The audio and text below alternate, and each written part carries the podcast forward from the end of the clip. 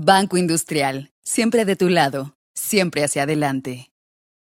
Hola, ¿qué tal? Muy buenas tardes. Es un verdadero placer saludarles. Mi nombre es Ana Lucía Mazariegos y me complace mucho poder estar aquí con ustedes una vez más en la plataforma de invitados, un espacio creado por Banco Industrial para poder generar contenido de valor, compartirlo con ustedes y sobre todo brindarles las más eficientes herramientas para que puedan desarrollarse o también entretenerse de la mejor manera en estos días. Así que vamos a iniciar y le damos la más cordial bienvenida a invitados. house.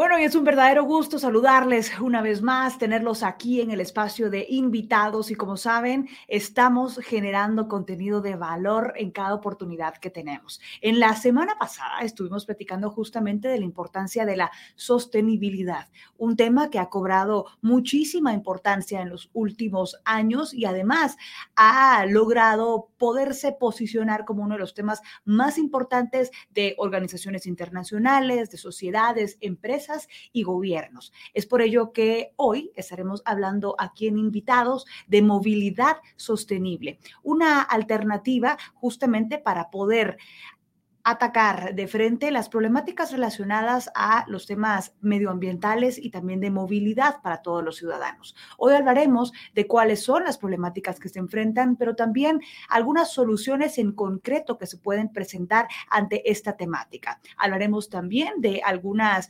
posturas y proyectos que se han presentado para que dentro de muy poco sean implementadas también aquí en Guatemala y de esta manera empecemos a observar diferentes otros beneficios. Estoy muy segura que este tema les interesará muchísimo y sobre todo por los panelistas que nos acompañan en esta tarde, que conocen muchísimo del tema y que nos vienen a aportar desde diferentes esferas y diferentes ambientes, cómo desde sus campos se puede ir pues aportando un poquito más hacia esta meta de movilidad sostenible. ¿Qué es movilidad sostenible? ¿Para qué sirve? ¿Cómo podemos implementarlo de mejor manera? ¿De qué depende que lleguemos a un plano en el que en Guatemala ya podamos hablar de que existe movilidad sostenible? ¿Qué deben de hacer nuestras autoridades para que esto avance? En fin, son muchísimas de las temáticas que estaremos abordando justamente en este espacio, en esta tarde, en la plataforma de invitados junto a cada uno de nuestros invitados. Antes de poderle presentar quiénes están con nosotros, quienes nos acompañan y expondrán este tema que de verdad a mí en lo personal me interesa muchísimo Quiero recordarles que, como en cada oportunidad de invitados, tenemos un espacio para que ustedes también puedan sentirse parte de esta transmisión y compartan con nosotros sus dudas, sus comentarios, sus impresiones con respecto a todo lo que se esté platicando en este panel. Recuerde que habrá un espacio de 15 minutos al final de esta conversación para que podamos leer cada una de sus preguntas. No se queden con nada, que aquí lo estaremos compartiendo y nuestros expertos podrán resolver cada una de sus dudas dudas y además aportar mucho más a la discusión para que sepamos también cómo nosotros podemos contribuir un poco más en este tema de movilidad sostenible. Y me emociona muchísimo porque hoy tenemos casa llena, tenemos a cuatro expertos invitados muy especiales que desde diferentes campos vendrán a aportar con nosotros hacia este tema. Voy a iniciar presentándoles al licenciado Kevin Reyes. Él es licenciado en Ciencias de la Computación y Administración de Empresas con una maestría en finanzas Actualmente el licenciado Reyes es asistente de sugerencia de vivienda y vehículos de Banco Industrial, en donde promueve el financiamiento para la compra de vehículos y motocicletas nuevas. Así que licenciado Reyes, bienvenido. ¿Cómo está? Qué gusto tenerlo con nosotros. Hola Ana Lucía, muy buenas noches. Qué gusto estar compartiendo esta noche contigo, con los que nos siguen a través de las redes sociales y con nuestros invitados especiales que seguro lo vamos a pasar muy bien hoy. Estoy segura que sí. Muchos ya empezarán a comentar, a hacer sus preguntas en este espacio. Hay más invitados que se los voy a ir presentando uno a uno para que se sientan bienvenidos y ustedes también los vayan identificando con su área de expertise y de una vez las temáticas que puedan preparar. Así que vamos a comentarles que también nos acompaña el... Em, viceministro del sector energético, él es Manuel Eduardo Arita. Él cuenta con un MBA en Administración de Empresas, es egresado de la Universidad Rafael Andívar aquí en nuestro país, es ingeniero electricista por la Universidad de San Carlos de Guatemala y también tiene experiencia en gestión de proyectos, ingeniería básica, estudios ambientales y eléctricos, aunado también a una extensa pues trayectoria en el campo de planificación, un campo que de verdad pues nutre muchísimo a nuestro invitado esta tarde. El viceministro ha elaborado estrategias de crecimiento, operación y mantenimiento de la red de transmisión. Así que, viceministro, es un gusto tenerlo con nosotros. Bienvenido, gracias por aceptar nuestra invitación. Gracias, Ana Lucía. Mucho gusto, muy buenas tardes. Es un gusto saludarlos a todos. Gracias por la invitación. Eh, va a ser un honor poder o intentar transmitir las ideas, los planes y las propuestas que el Ministerio está trabajando para este tema muy importante de la de la movilidad sostenible. Así Estamos ansiosos de poder escuchar cada uno de ellos, ¿sí? Ahora también les voy a presentar al licenciado Juan Carlos Botrán. Él es empresario guatemalteco con educación en finanzas y también en administración de proyectos. Desde hace ya más de 10 años ha venido contribuyendo a la promoción de la seguridad vial en nuestro país. Se ha desempeñado también como director de movilidad y seguridad del Automóvil eh, Club de Guatemala desde hace cinco años y también es el actual presidente de AMEGUA que por sus siglas significa Asociación de Movilidad Eléctrica de Guatemala. Licenciado Botrán, también bienvenido. Es un verdadero gusto tenerlo con nosotros. Gracias por aceptar nuestra invitación aquí a Invitados. Gracias. Eh, muchísimas gracias, Ana Lucía. Es un gusto estar aquí eh, con ustedes. Eh, gracias a Banco Industrial por este espacio y muchos saludos a todos los invitados que nos acompañan el día de hoy. Muchísimas gracias, licenciado Botrán. Y bueno, también, por último, pero no menos importante, también voy a presentarles a nuestro invitado que viene a compartir y aportar desde otro campo completamente eh, diferente, quien es el ingeniero Diego Cuestas. Él es ingeniero civil del TEC de Monterrey, cuenta con un MBA graduado con honores del Madrid Business School. El ingeniero Cuestas ha sido siete veces campeón nacional del automovilismo. Es CEO de Grupo Automotriz Grupo Los Tres. Cuenta con más de 20 años de experiencia en el ámbito y es miembro de algunas juntas directivas, en este caso relevante eh, vicepresidente de la Asociación de Importadores de Vehículos de Guatemala. Así que, ingeniero Cuestas, también bienvenido desde otro campo completamente diferente, va a aportar con nosotros en esta discusión. Bienvenido. Hola Ana Lucía, muchas gracias y, saludos a todos los colegas panelistas muy distinguidos. Gracias al Banco Industrial por, darnos esta plataforma y este espacio y a todos quienes nos siguen. Bienvenidos, muchas gracias.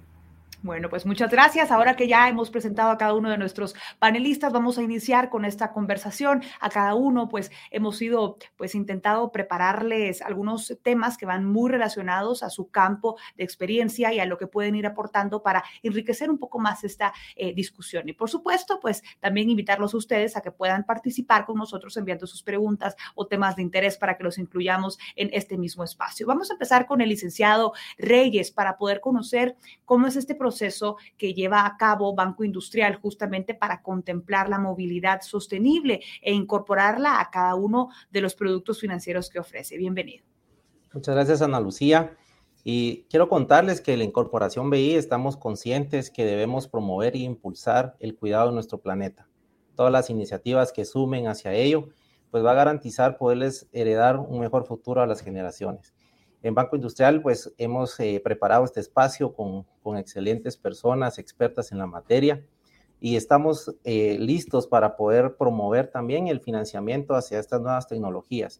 La movilidad eléctrica la tenemos a las puertas, diríamos en Guatemala a la vuelta de la esquina y vemos que cada día se suman más soluciones de transporte con este concepto de movilidad eléctrica que benefician y contribuyen para un planeta más limpio y seguro y Banco Industrial se ha caracterizado por la pasión que tiene en servir a los clientes, también por liderar, por innovar y desarrollar siempre nuevos y mejores productos financieros.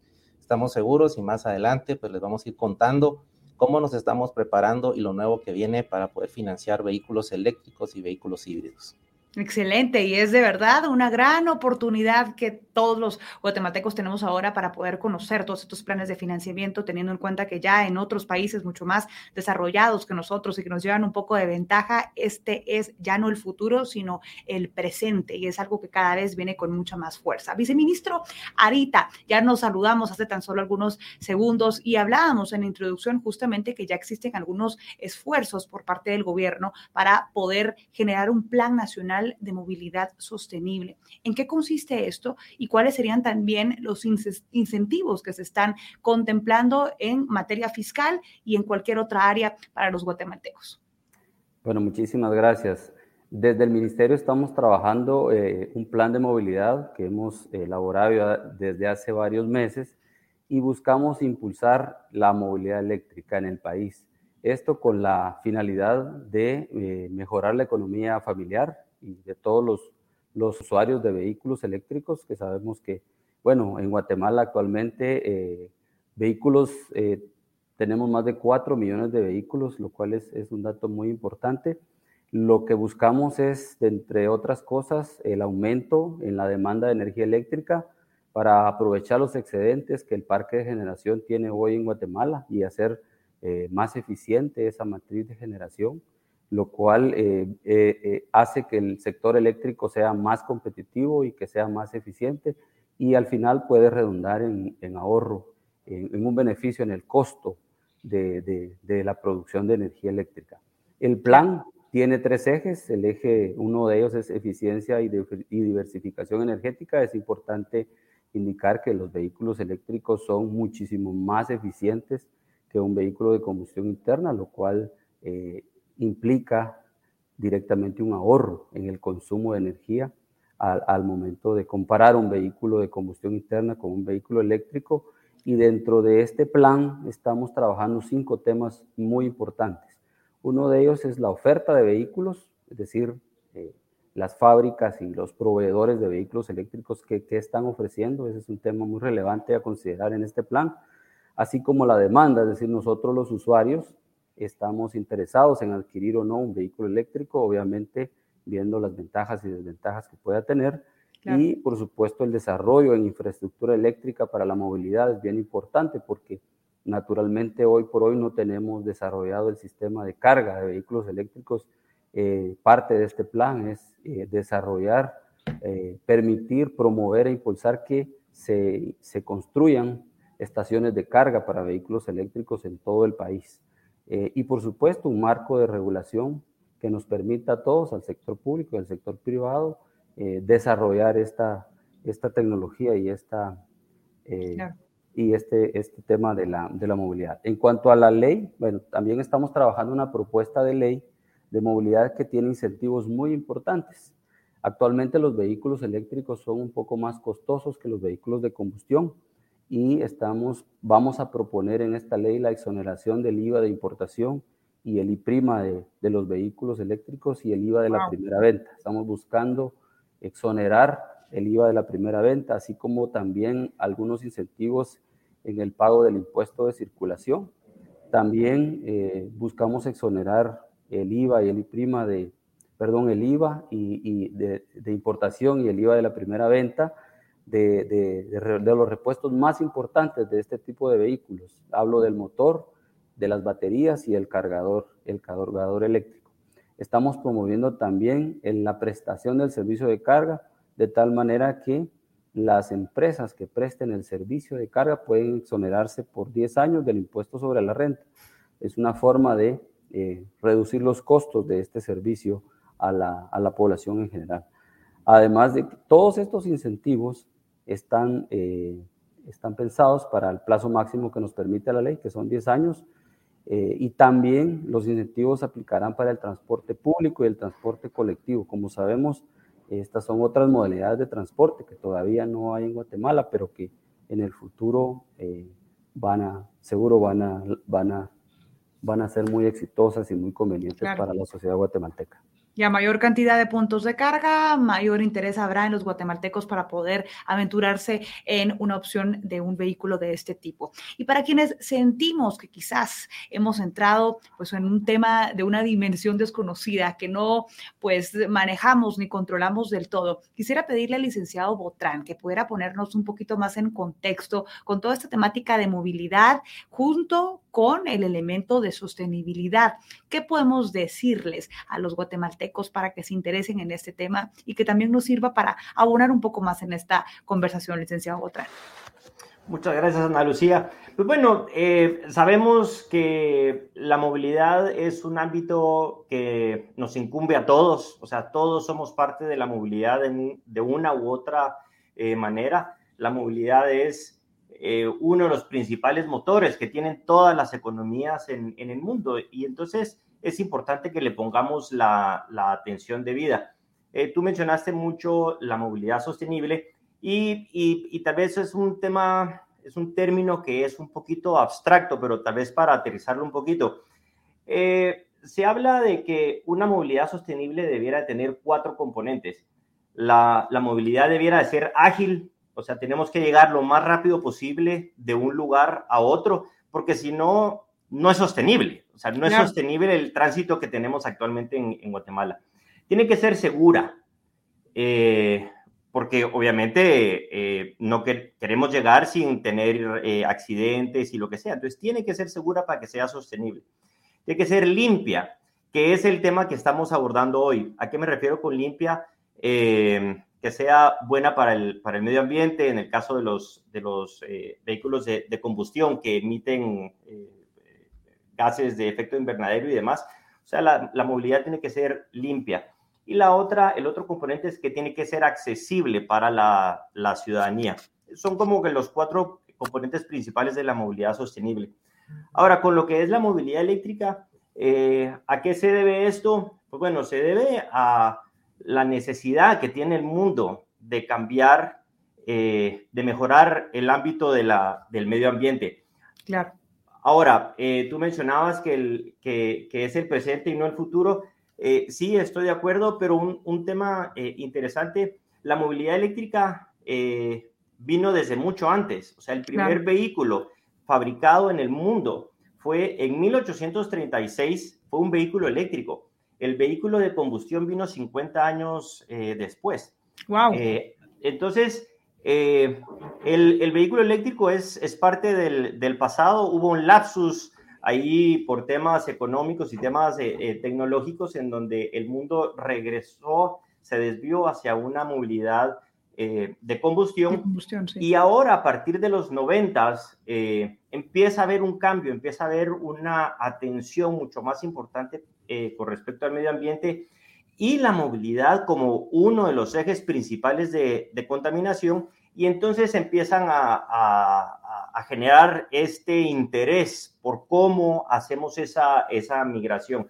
Para darte una idea, 50% de, la, de los gases de efecto invernadero que se producen en Guatemala vienen del transporte.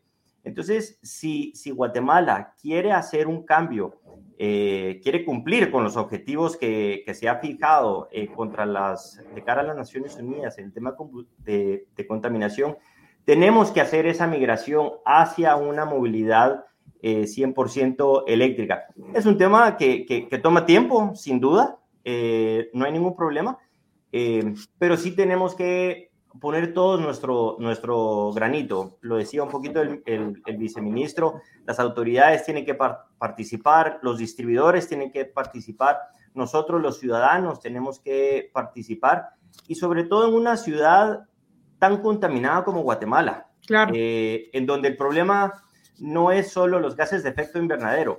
Vivimos nosotros todos los días con niveles muy altos de contaminación.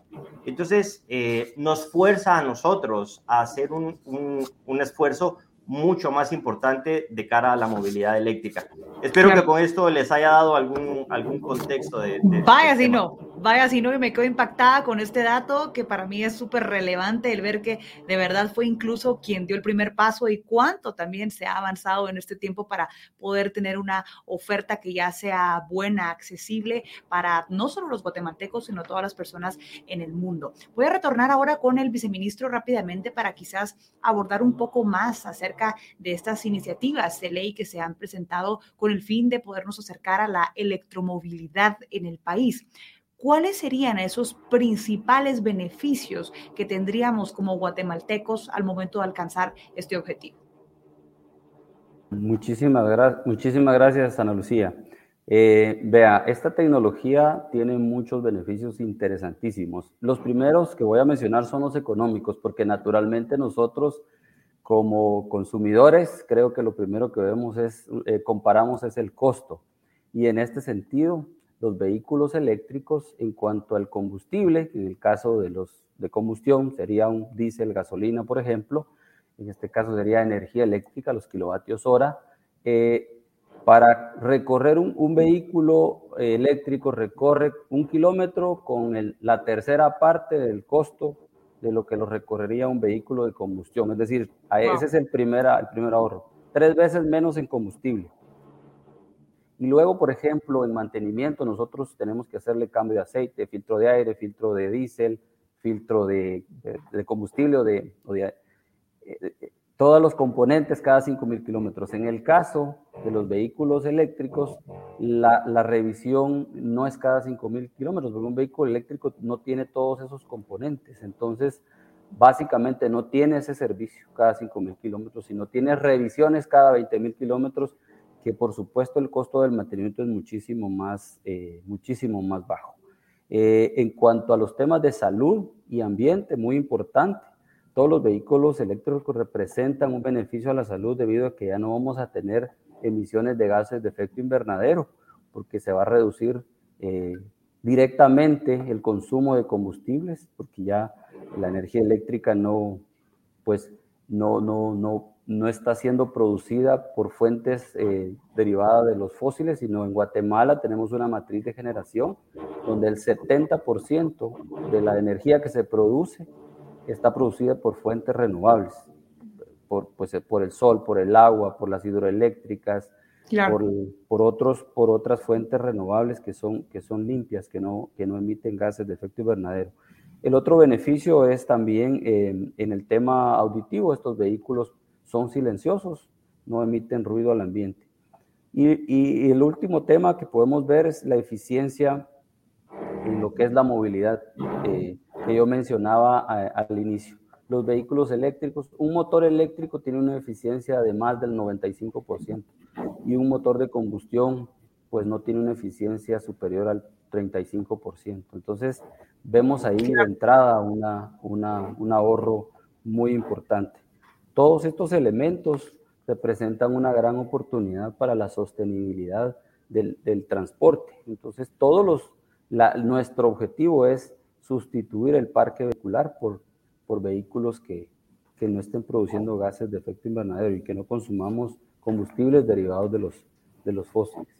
Interesantísimo y ver también que los beneficios de los que hablamos, que no solo caen en el índole económico, no solo son personales, sino que también desde el campo de la protección del medio ambiente, pues al final nos afectan de una manera positiva a todos los demás, sin importar la parte en la cual nos ubiquemos. Quiero regresar con uno de los temas que el viceministro había abordado en su primera intervención, que tenía que ver con lo que se intenta alcanzar con estos proyectos de movilidad sostenible nacional.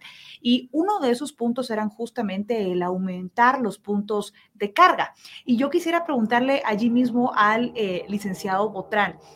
¿Qué podemos decir de este mito o de estos comentarios que a veces se escuchan por parte de las personas cuando se les preguntan, ¿estarías dispuesto a tener un carro eléctrico? Y las personas a veces quizás no les apetece mucho la idea o no les llama mucho la atención por el simple hecho que tienen un temor a quedarse varados, por así decirlo, sin carga, sin batería en algún punto. Hablemos de cuántos puntos de carga hay en el país eh, y hacia cuánto podría eso también irse incrementando, licenciado Botrán.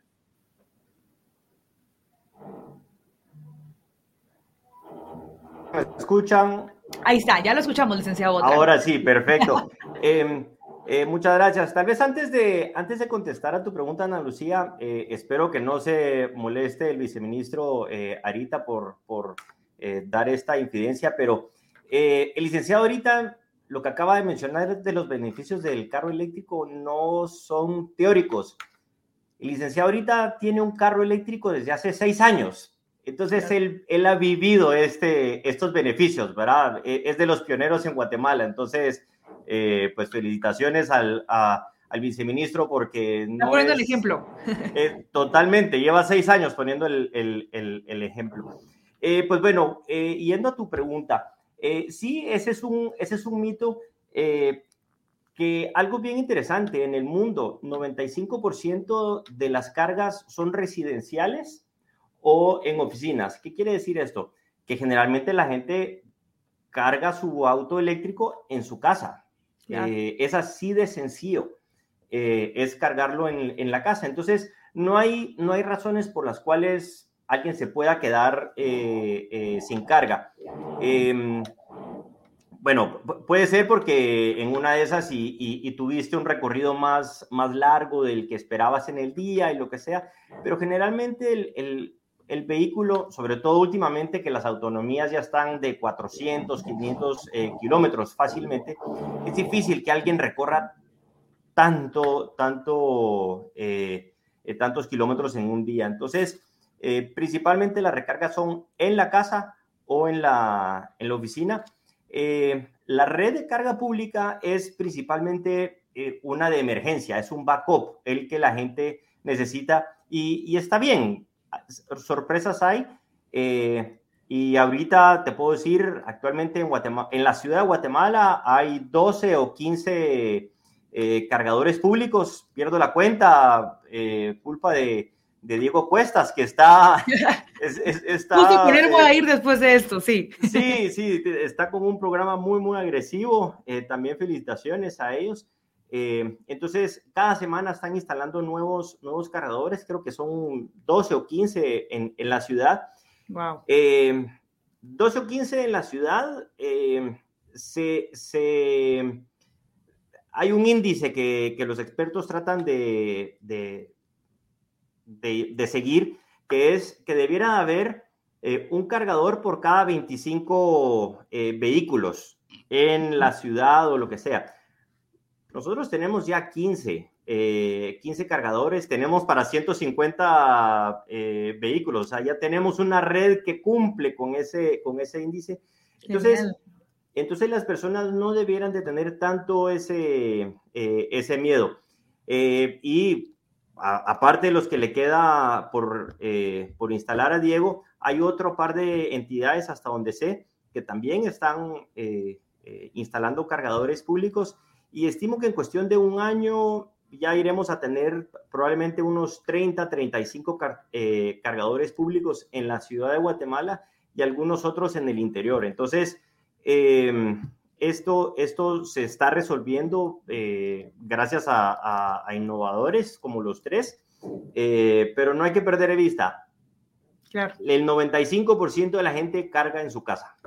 Genial, genial. Y eso ya es un punto muy disuasivo y nos convence muchísimo a diferentes personas justamente para saber, a ver, la responsabilidad también viene de nuestro lado y ahora que también se hacen cada vez más llamados a estar un poco más cerca de los lugares en donde mayormente eh, nos encontramos, por ejemplo, el trabajo eh, y otros lugares de recreación, pues eso también hace que no necesitemos tantos cargadores por tantos lados. Pero vamos a irnos ahora con el ingeniero Cuestas porque eh, pues ya el viceministro ministro había puesto en la mesa un punto sumamente ambicioso, que es queremos sustituir todo el parque vehicular que existe en el país por vehículos eléctricos. Ingeniero Cuestas, usted desde la Asociación de Importadores de Vehículos de Guatemala, ¿cómo ven este panorama? Eh, ¿Cómo ven la situación de vehículos eléctricos en el país? Mira, estamos comprometidos con, por supuesto, con, la idea y la conversión como decía el señor ministro, yo creo que aquí es un, triple beneficio, un beneficio para el país, porque somos un país netamente productor de energía, aquí no producimos gasolina, no tenemos refinerías, somos un país netamente importador de gasolinas, pero sí somos un productor de energía y con excedente, entonces tenemos energía que se produce en exceso en Guatemala que se puede aprovechar. Entonces el país ahí tiene una ganancia muy importante. La segunda también la mencionó él, que es eh, el beneficio medioambiental, más que claro. Y el tercero es la ventaja al consumidor, que el consumidor va a tener un carro que le rinde más por menos plata, tanto en consumo como en mantenimiento. Entonces, digamos, hay, hay, hay un triple beneficio, digamos, en el, en, el, en el panorama general. Te diría que la gremial, como importadores, traer un carro eléctrico es un reto porque es un carro completamente diferente en términos tecnológicos y con cada fabricante debemos de completar cada marca un proceso de entrenamiento, de herramientas especiales, de cargadores, etcétera, pero lo que más tiempo lleva en general son los entrenamientos. Entonces te diría que cada marca eh, eh, hemos arrancado en diferentes momentos nuestros procesos de certificación con los fabricantes.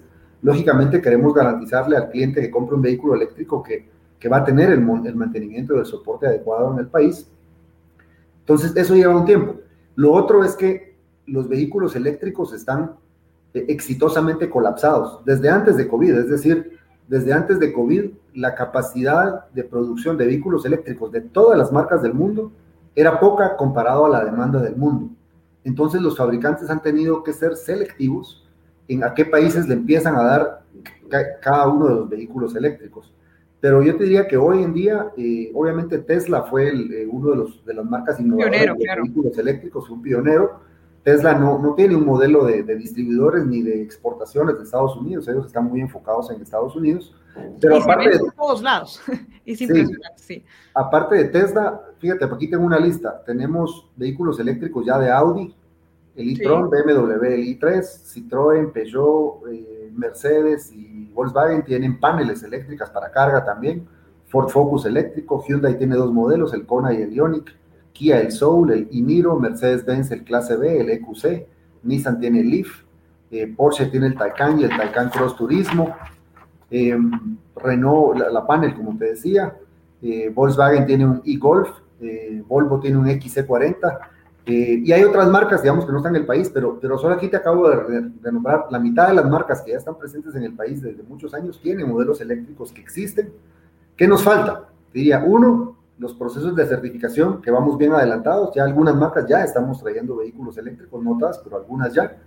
Y dos, que los fabricantes nos den producto, que ahora se, con COVID se volvió más difícil porque hay escasez generalizada de productos y los eléctricos que ya tenían escasez antes, ahora la tienen más. Y le agregamos el componente también logístico que ha estado sumamente complejo en todos estos últimos meses. El tema de los fletes que no ayuda, pero lo que sí nos va a ayudar mucho es lo que comentaba el viceministro ahorita en cuanto a los incentivos fiscales para los vehículos eh, eléctricos, porque nos va a ayudar uno en que lo hacen más fácil y, digamos, más competitivo para comprar al cliente. Hoy en día, producir un carro eléctrico es un poco más caro que producir un carro convencional, entonces un incentivo fiscal ayuda a compensar para que el precio sea competitivo, pero también nos ayuda a los importadores con los fabricantes, porque los fabricantes le dan prioridad de asignación de producto a los países que tienen mejores incentivos.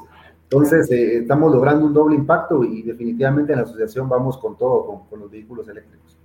Excelente. Ingeniero Cuestas, antes de, de, preguntarle también a nuestro otro invitado, quisiera eh, entender un poquito más, aunque parece un tanto evidente, hay que tener quizás las diferencias más puntuales, más concretas y más eh, claras entre los vehículos eléctricos y los vehículos híbridos. ¿Cuál sería esa principal diferencia entre estos dos vehículos y qué es lo que se busca también promover un poco más desde la asociación? Ana Lucía, es una de las preguntas más frecuentes que recibo. ¿Qué, ¿Qué, es un híbrido y en qué se diferencia de un eléctrico? ¿Cómo funciona? ¿Qué representa? Un híbrido es un vehículo con dos motores, un motor de gasolina y uno eléctrico. Estos vehículos se crearon como un paso intermedio para llegar a los eléctricos. ¿Por qué? Por lo que decía Juan Carlos, aunque el 95% de las recargas de vehículos eléctricos se hacen en casa, mucha gente dice, pero ¿qué va a pasar en ese otro 5% y si no encuentro un cargador? Eso se llama ansiedad de recarga. ¿verdad? Hay un miedo que, en tu mente que hasta que no veas muchas ¿verdad? infraestructura de cargador vas a tener esa ansiedad. Para eso crearon los híbridos. Y entre los híbridos hay dos tipos. Eh, bueno, el híbrido en general, ¿qué hace? Utiliza un motor eléctrico todo el tiempo que puede y cuando estas baterías ya no tienen carga, hay un motor de gasolina que te lleva hasta tu destino y si se acaba la gasolina, pues puedes parar a, recargar como cualquier vehículo convencional. Y dentro de los híbridos hay dos tipos. Hay, digamos, el híbrido, llamémosle convencional, y el híbrido enchufable. Eh, ambos, digamos, tienen la capacidad de recargarse conforme vas frenando, conforme el motor de gasolina está prendido, vas recargando las baterías y esa potencia la aprovechas de vuelta cuando vuelvas a acelerar. La diferencia está en que el híbrido enchufable adicionalmente lo puedes enchufar en tu casa, tiene un banco de baterías un poco más grande, generalmente un motor eléctrico un poco más potente que el híbrido convencional y por ende el híbrido enchufable lo que te da es la ventaja de típicamente más o menos 40 kilómetros de autonomía en modo 100% eléctrico, pero ambos realmente eh, te diría que un, un vehículo híbrido convencional no enchufable te puede dar quizás el doble de kilómetros por galón que un convencional equivalente. Y un híbrido enchufable, dependiendo de tu, dependiendo de tu patrón de uso, yo tengo uno de esos en casa y, al último, la última tacada de gasolina nos duró 2.300 kilómetros, cuando una camioneta equivalente tal vez hubiera rendido 400 kilómetros. Entonces, eh, estos híbridos, como te digo, son un paso intermedio que va a durar 5 o 10 años quizás en la industria mundial, mientras se desarrolla la infraestructura de carga. En 1930 no había muchas gasolineras en Guatemala y conforme fueron creciendo los autos, pues fueron apareciendo las gasolineras por todos lados. Es lo mismo con los cargadores, van, a ir saliendo poco a poco y los híbridos son un paso intermedio. Perfecto. Bueno, ingeniero eh, Cuestas, también quizás hacerle una última pregunta referente a, yo sé que ya más o menos mencionamos algunos, pero hemos visto también el liderazgo que ha tenido Grupo Los Tres en este campo justamente de la movilidad sostenible, el, pues avanzar un poco más con los vehículos eléctricos o híbridos aquí en nuestro país. ¿Cuáles son... Eh, estos modelos que se podrán cargar en las estaciones de recarga, ¿cuáles son los que tienen mayor compatibilidad con estos puntos? Mira, sí, nosotros, aparte de que ya importamos algunos vehículos eléctricos y ya los vendemos, también híbridos enchufables, híbridos enchufables desde hace cuatro años, em, diseñamos un plan de, digamos, de, yo le llamo un plan semilla quizás, de instalar cargadores eh, de cortesía en varios puntos estratégicos de la ciudad. Eh, también queremos instalar eh, un par en el interior. Ya tenemos ocho instalados, tenemos plan para instalar seis más y el próximo año yo te diría que entre 20 y 40 adicionales solo de, parte nuestra. Y, los que estamos instalando son, son cargadores de, cortesía. La carga en este momento en esos cargadores es gratuita para quien, se, para quien lo utilice. No son solo para nuestros clientes, tienen un cargador compatible, eh, que es compatible para todas las marcas, básicamente. Eh, y lo que estamos motivando, digamos, es, eh, es cabalmente que otras entidades se motiven a instalar cargadores eléctricos y y mira, es sorprendente, como decía Juan Carlos, hoy me acabo de enterar que, el edificio IEMA, creo que se llama, que está como en esquina cruzada con la Noria, que tiene dos cargadores, yo no sabía, lo acaban de construir y el mismo promotor, constructor, lo felicito, por cierto, se tomó la cuestión de decir, yo tengo un edificio nuevo, de una vez voy a tener unos cargadores eléctricos para, para mis visitantes. Así que, digamos, estos planes semilla de empezar a poner cargadores como que son el ejemplo y la pauta para que siga creciendo la, infraestructura de carga. Y como te digo, hay otros actores en el país que yo sé que están comprometidos con desarrollar infraestructura de carga. Totalmente, muchas gracias, ingeniero Cuestas. Hemos venido hablando a lo largo de todo este tiempo de los esfuerzos que se hacen desde el viceministerio, desde el MEM, justamente para poder promover algunos incentivos fiscales, el plan nacional que se está promoviendo para que las autoridades se incorporen a esta que se convierte en una cruzada, no solo por Guatemala, sino que también por el mundo. Hemos venido hablando acerca de también estos beneficios que podría conllevar para los guatemaltecos el poder hacer una transición hacia la movilidad sostenible y ahora también hasta las opciones que tenemos y de cómo podemos contrarrestar estos mitos de que nos podemos quedar tirados por allí cuando eso es completamente falso. Hablemos ahora del último eslabón, quizás para poder terminar esta conversación e irnos con todas las preguntas de la audiencia. Hoy tenemos muchísimas, así que la gente está súper interesada. Y le voy a preguntar al licenciado Reyes, ¿cuáles son esos planes de financiamiento que está promoviendo Banco Industrial para también unirse a esta ola de apoyar la movilidad sostenible en el país y hacer que cada vez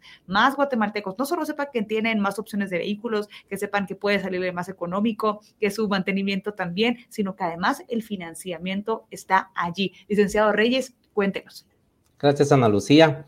Pues hoy más que nada tenemos el compromiso de seguir apoyando la industria automotriz. Por 20 años lo hemos hecho. Y hoy pues que vemos estas nuevas tendencias, estas nuevas oportunidades, queremos darle esa oportunidad, ese beneficio a todos los clientes, que en Banco Industrial encuentren ese aliado para poder hacer estos sueños realidad también. Eh, nos hemos preparado juntamente con las diferentes marcas, distribuidores de vehículos del país. Eh, tenemos un portal en Banco Industrial donde damos a conocer los vehículos y es www, ahí está en pantalla, crediauto.bi.com.gt. Dentro de este portal, hoy en día ya tenemos un botón donde tenemos clasificados los vehículos tanto eléctricos como híbridos que ofrecen las diferentes marcas en el país. Para los invitamos que ingresen acá, conozcan la ficha técnica que trae del fabricante. Dentro de este portal también exhibimos fotografías tanto del interior como del exterior de los vehículos. Tenemos una calculadora bastante dinámica para que los clientes puedan hacer sus ejercicios de pago tenemos en esta nueva modalidad de financiamiento para estos vehículos enganches desde un 15%, plazos hasta 84 meses para pagar y las variantes que quieran hacer ahí se podrán combinar entre plazos y enganches, ¿verdad? Eh, tenemos atractivas tasas de interés, el seguro que, va a cubrir este tipo de vehículos, que es otro de los eh, mitos que se podían haber dado anteriormente, va que los vehículos eléctricos eran muy difícil de, de contar con un seguro eh, pues gracias aquí al esfuerzo en Corporación BI, pues con, de la mano con Aseguradora del Roble, pues ya tenemos este beneficio también para que los clientes puedan tener su paquete completo y siempre la, la seguridad de poder andar en, la ciudad y donde se transiten, ¿verdad? Así que estamos muy contentos, muy emocionados de que, de que puedan conocer de estas nuevas tecnologías. También pueden visitar las diferentes salas de ventas, conocer de cerca los vehículos, hacer un test drive que seguro eso les dará eh, una mejor sensación de lo que hoy hemos hablado y hemos conversado, que, que viene cosas buenas para Guatemala. Muchas gracias, licenciado Reyes. Ya vieron, ya tenemos todo. Ingrese a www.crediauto.com.gt para poder conocer cuáles son las opciones y sobre todo calcular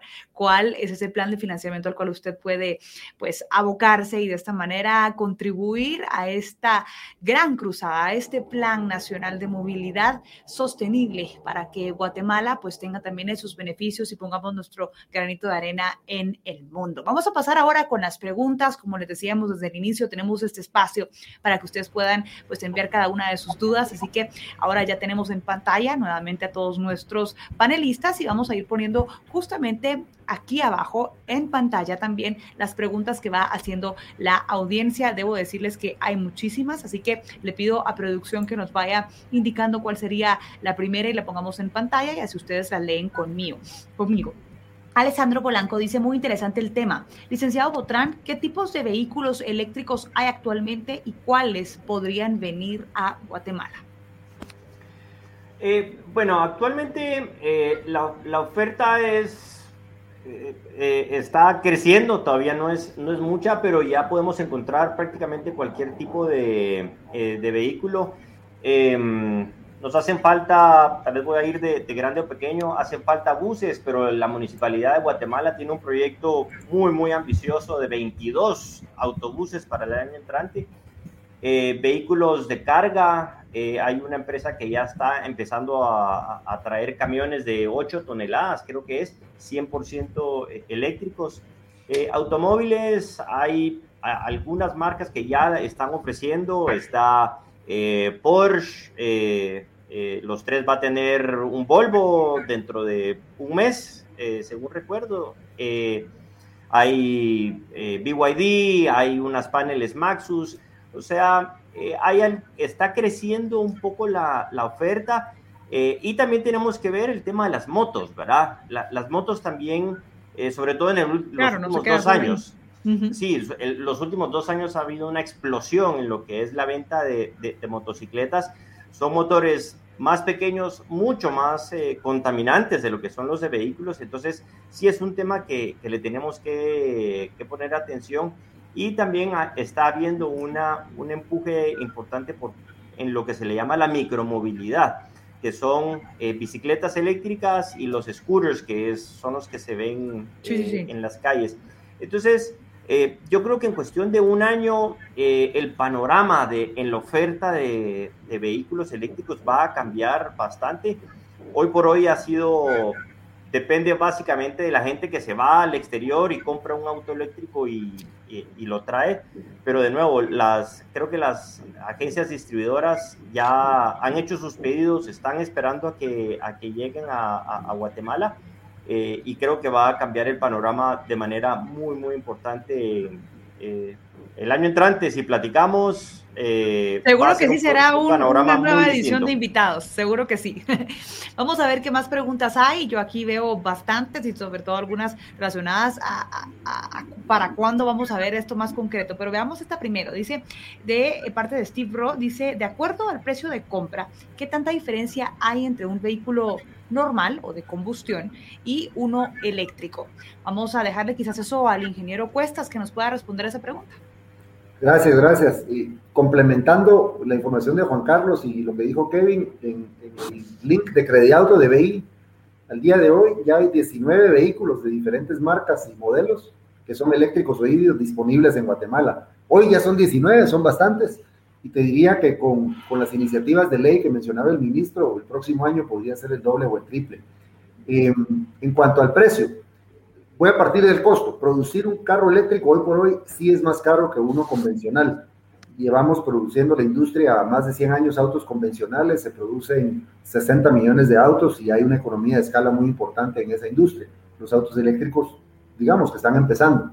Sin embargo, en base al crecimiento acelerado que tienen los autos eléctricos, eh, que casi se están duplicando año con año, se espera que para el año 2030 el costo de fabricación de un carro eléctrico va a ser equivalente al costo de fabricar un auto de combustión, digamos, equivalente. Claro. En el interim, eso es a, nivel costo, a nivel de precio al cliente, si no hubiera ningún incentivo, pues pasaría eso, que un carro eléctrico sería más caro.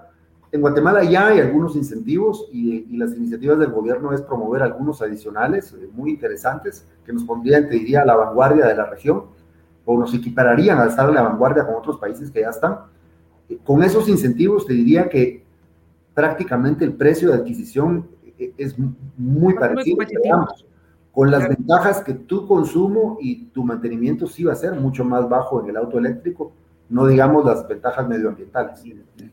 Claro, no hay que ver solo esto como un precio de, precio de introducción o lo que se va a eh, pues tener que invertir con su plan de financiamiento, pues por supuesto, sino que además todo el ahorro que se tendrá a lo largo del tiempo en el cual pues uno esté utilizando su carro eléctrico. Hay más preguntas. Hay una justamente de Dora Lisbeth Rosales. Dice, en quetzales, ¿cuánto sería el costo de gasto en electricidad al cargar un vehículo en casa? Y justamente Dora también pone otra pregunta dirigida hacia el licenciado Eduardo Arita, que dice en qué año o fecha calculan tener la infraestructura de todo el país eh, de carga para este tipo de vehículos. Así que vámonos por partes. licenciado Arita, viceministro, por favor. Gracias, con mucho gusto. Vean, miren, yo, el vehículo que yo tengo es un, es un, es un vehículo pequeño, es un hatchback, eh, consume más o menos, porque lo, lo, he medido precisamente para tener datos, datos reales más o menos 17 centavos de quetzal por cada kilómetro.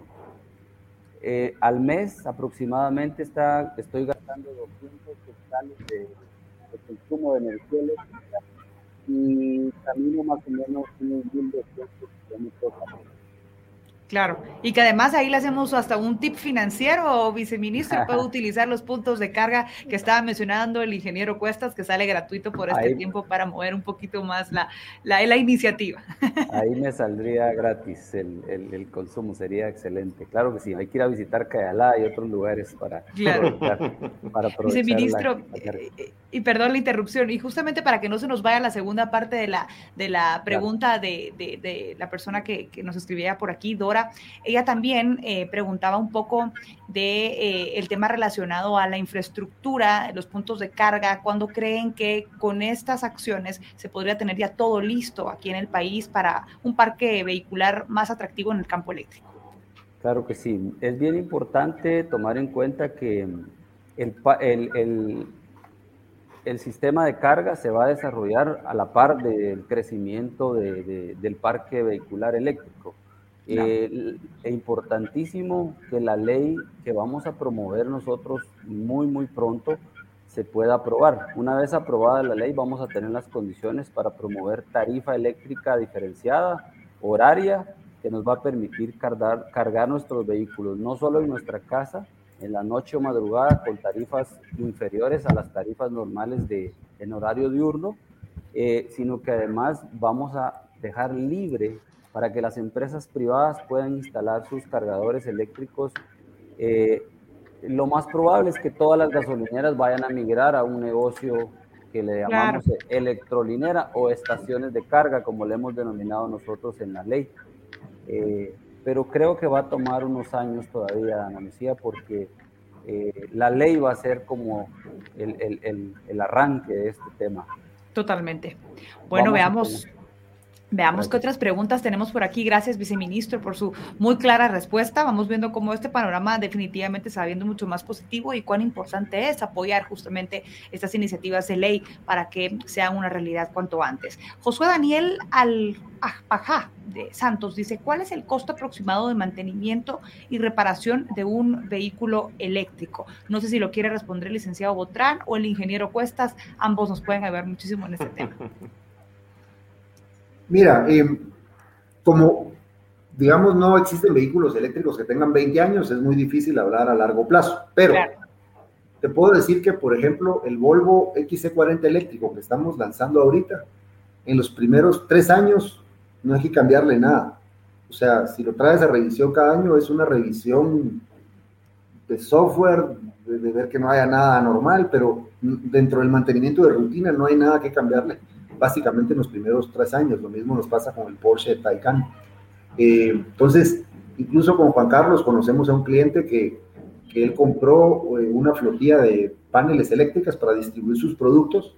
Nos contó que el costo de adquisición de esa panel fue relativamente bastante más caro que lo que hubieran costado unas paneles convencionales, pero que tres o cuatro años con lo que se ahorró de combustible y mantenimiento, más que compensó la diferencia del precio de adquisición. Entonces, sí hay un elemento de ahorro bien importante y hay un grano de sal y hay, que tomar en cuenta que a los 5, 7 años tus baterías, que son de litio, van a empezar a perder capacidad de, almacenamiento. Claro. Por ende las vas a tener que cambiar y estas baterías hoy por hoy son caras, pero hay dos, digamos, dos cosas buenas. Uno, que a como avanza la tecnología, lo que hoy vale tu batería dentro de 5 o 7 años te puedo garantizar que va a ser más barata por la economía de escala y lo que progresa esta industria tan rápido. Como ya está pasando de por sí con el precio natural de un vehículo eléctrico. Correcto. Y dos, que las baterías eléctricas de los autos las están diseñando de una forma modular, en donde, digamos, si la batería trae seis módulos, en cada ciclo de carga y recarga, el módulo uno es el que más sufre, por así decirlo y el módulo 2, 3 menos. Entonces, ¿qué pasa? En 5 años o 7 años, tal vez tu batería ya solo te rinde el 50%, pero si cambias solo el módulo 1, que es el que está más deteriorado, recuperas solo cambiando ese módulo al 90% y no vas a tener que cambiar la batería completa. Entonces, los fabricantes también encontraron una solución de cómo ir reemplazando poco a poco la batería eh, y, y, digamos, incluso contando esos recambios de batería a largo plazo, sí se espera que haya un ahorro considerable en el mantenimiento. Claro, y se maximiza también como pues el tiempo en el cual vamos a estar utilizando estos repuestos que no sucede con un carro de combustión, vaya si no. no sé si, me permites, sí, sí, sí, Si me permites complementar un poco lo que, lo que dice Diego. Eh, mecánicamente, ¿qué es lo que deteriora un vehículo de combustión? Es el calor y es la fricción. Claro. Eso es el principal eh, eh, problema que tienen los vehículos de, combustión. Por eso hay que llevarlos cada 5.000 kilómetros hacerle mantenimiento, hay que cambiar el aceite, hay que cambiarle mangueras, hay que cambiar toda esta serie de, cuestiones para que el auto esté en, condiciones óptimas, ¿verdad? Esas son cosas que el auto eléctrico no tiene. El auto eléctrico no tiene fricción, no, tiene, no genera calor.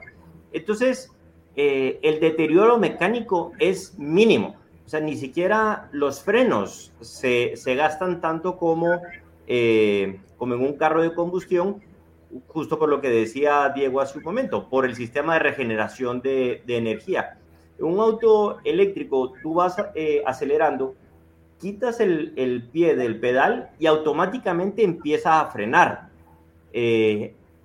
porque en ese momento está generando electricidad para cargar las, las baterías. Entonces, eh, inclusive los frenos se gastan muchísimo menos que uno de, de, combustión. Entonces, cuando empiezas a ver ya todas estas eficiencias, eh, a eso se da los plazos tan eh, largos en cuestión de, de, mantenimiento.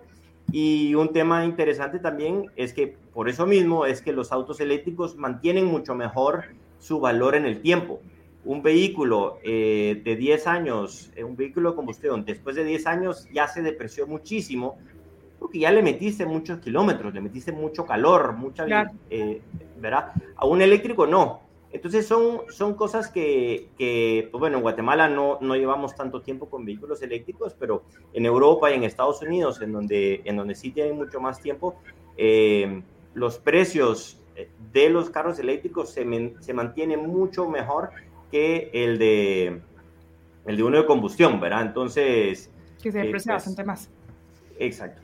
Ok, perfecto. Bueno, pues eso también es otro beneficio que no veíamos. Hasta el precio de reventa va a ser mucho mejor y eso pues algo es algo también un beneficio sumamente positivo para cada una de las personas que opte por esta opción. Veamos una última pregunta porque lastimosamente nos quedamos sin tiempo. Hay una gran cantidad de comentarios, me sorprende.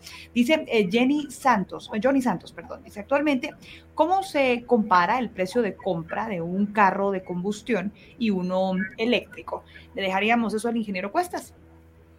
Con mucho gusto. Mira, con, con, los incentivos actuales que hay, ya hay algunos vehículos, digamos los que nosotros traemos. Si tú compras un Porsche Taycan y lo comparas con un Porsche Panamera, que sería un sedán equivalente en tamaño y en potencia, el Taycan sale más barato con más potencia. Si comparas, eh, por ejemplo, la Volvo que vamos a traer es difícil compararla porque es un Volvo XC40 de 400 caballos. Wow. Y va a valer 79 mil dólares. Sí es más caro que el XC40 convencional, pero el XC40 convencional no tiene 400 caballos. Si tú mm. comparas esa Volvo con una camioneta similar de otras marcas que tenga 400 caballos, valdrían 10 o 15 mil dólares más. Entonces, yo te diría que al final los distribuidores em, obedecemos a la demanda. Entonces, lógicamente hemos traído los vehículos que en base al costo del fabricante y el incentivo fiscal que ya existe en Guatemala son competitivos. De esa cuenta que hay 19 ya en el país. Con la nueva ley van a haber más autos y de precios más bajos, digamos de segmento medio, que se van a volver competitivos. Entonces, eh, eh, yo te diría que hoy por hoy los que encuentres en Guatemala son bien competitivos y con la nueva ley vas a encontrar muchos más y que van a ser muy competitivos o más baratos que uno convencional. Perfecto. solo para complementar a aquellos que están pensando comprar un auto eh, eléctrico, em, eh, primero hacer un análisis de cuál es el tipo de recorrido que ellos tradicionalmente hacen. Eh, ¿Por qué esto es importante? Porque de ahí tienes que definir cuál es la autonomía o el tamaño de la batería que uno, que uno quiere. Si yo regularmente eh, no conduzco más de 100 kilómetros eh, eh, en un día, entonces tal vez por seguridad podría comprar un vehículo de 250 o 300 kilómetros de autonomía, me podría funcionar perfectamente bien, pero si compro uno de 500, lo que estoy haciendo es que yo, yo solito estoy encareciendo mucho el vehículo, estoy comprando una sobrecapacidad del, del vehículo. Entonces, muchas veces eh, decimos el carro eléctrico es más caro que el de combustión. Bueno, porque nosotros estamos escogiendo una capacidad muy por encima de la que yo debiera de comprar. Entonces, es un tip ahí eh, interesante para, para los que están considerando esta, eh, este tipo de vehículo. Excelente, bueno, lastimosamente nos hemos quedado sin tiempo. Yo por mí seguía platicando muchísimo más con ustedes, he aprendido muchísimo, hemos visto los beneficios personales que conlleva eh, la adquisición de un vehículo eléctrico, pero también los beneficios que traen para el medio ambiente, beneficios más sociales, más para todo el conglomerado, por lo cual definitivamente se hace una pues idea muy atractiva para todos y también en parte de este plan ambicioso de poder sustituir todo el parque vehicular por opciones de vehículos eléctricos. Quiero agradecer a Banco Industrial por permitirnos tener este espacio para hablar de ideas que generan valor, de contenido que genera valor. Y este de movilidad eh, sostenible definitivamente ha sido uno de ellos. Quiero agradecer a los cuatro por estar con nosotros en esta tarde por habernos pues acompañado, por habernos nutrido con todo el contenido que tenían y aportar con su experiencia. Cada uno de ustedes, muchas gracias por haber estado con nosotros. Gracias, Ana Lucía. Mucho gusto. Muchas gracias. Muchas gracias. Y bueno, luego de haberles agradecido a cada uno de nuestros panelistas por estar con nosotros en esta tarde, en esta edición de invitados, me toca agradecerles a ustedes por habernos sintonizado una vez más, por haber participado con sus preguntas y también haberse interesado en esta temática que definitivamente seguirá siendo de las más importantes a abordar en los próximos meses, en los próximos años. Así que ha sido un gusto acompañarles hoy, Ana Lucía Mazariegos, y nos vemos en una próxima edición.